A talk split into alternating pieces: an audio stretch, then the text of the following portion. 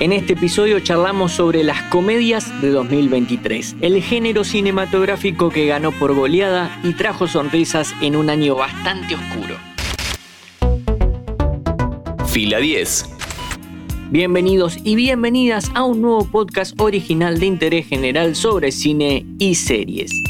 La comedia es uno de los géneros favoritos de quien les habla y en 2023 hubo para disfrutar de todo tipo, duración y color.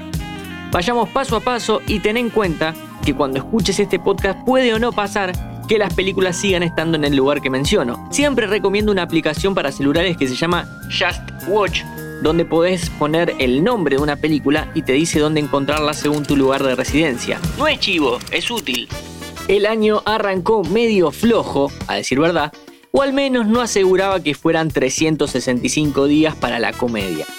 En Netflix se estrenó You People, en castellano Ustedes, una película dirigida por Kenya Barris que cuenta la historia de un joven judío, interpretado por el actor Jonah Hill, que se enamora de una mujer afroamericana y musulmana, y antes de dar el siguiente paso tendrá que ser aceptado por el padre de esta, interpretado por Eddie Murphy.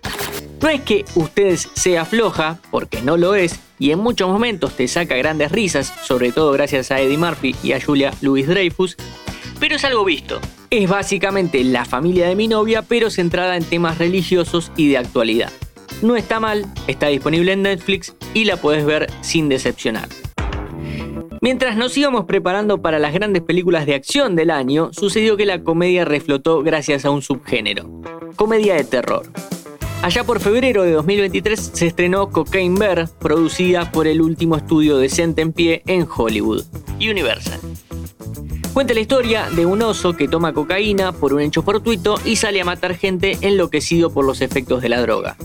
Si la comedia es desplazar una premisa de su lugar habitual y ponerla en otro contexto, entonces Oso Intoxicado es una gran exponente del género. Está disponible en HBO Max y también le hicimos un episodio en interés general contando la historia real detrás de la película. Otra vez bajando el nivel y siguiendo con las comedias de terror, apareció Renfield, una especie de secuela de la Drácula de 1930, pero en este caso siguiendo al ayudante del vampiro, quien, después de 100 años de servidumbre, quiere tener una vida propia. Más allá de que sea un disparate, lo que paga ver esta es Nicolas Cage haciendo del conde, también en HBO Max. Hablando de Drácula, saltiemos la línea de tiempo y cerremos las comedias de terror con El Conde, película del chileno Pablo Larraín para Netflix que imagina al dictador Augusto Pinochet como un vampiro bicentenario que se recluyó en los márgenes del país porque no podía tolerar que el pueblo le haya dicho que fue corrupto. Una comedia negra sobre cómo el fascismo le roba aún hoy el corazón a las generaciones más jóvenes. Una de las mejores del año. Si vamos a hablar de 2023 y comedia, tenemos que hablar del rol de la mujer porque fue central este año. En julio llegó Barbie, la historia de una muñeca interpretada por Margot Robbie, que un día se despierta con pensamientos sobre la muerte y una crisis existencial. Una película que desborda la actualidad y que ya le hicimos episodio, por eso te invito a que lo busques en el canal de interés general.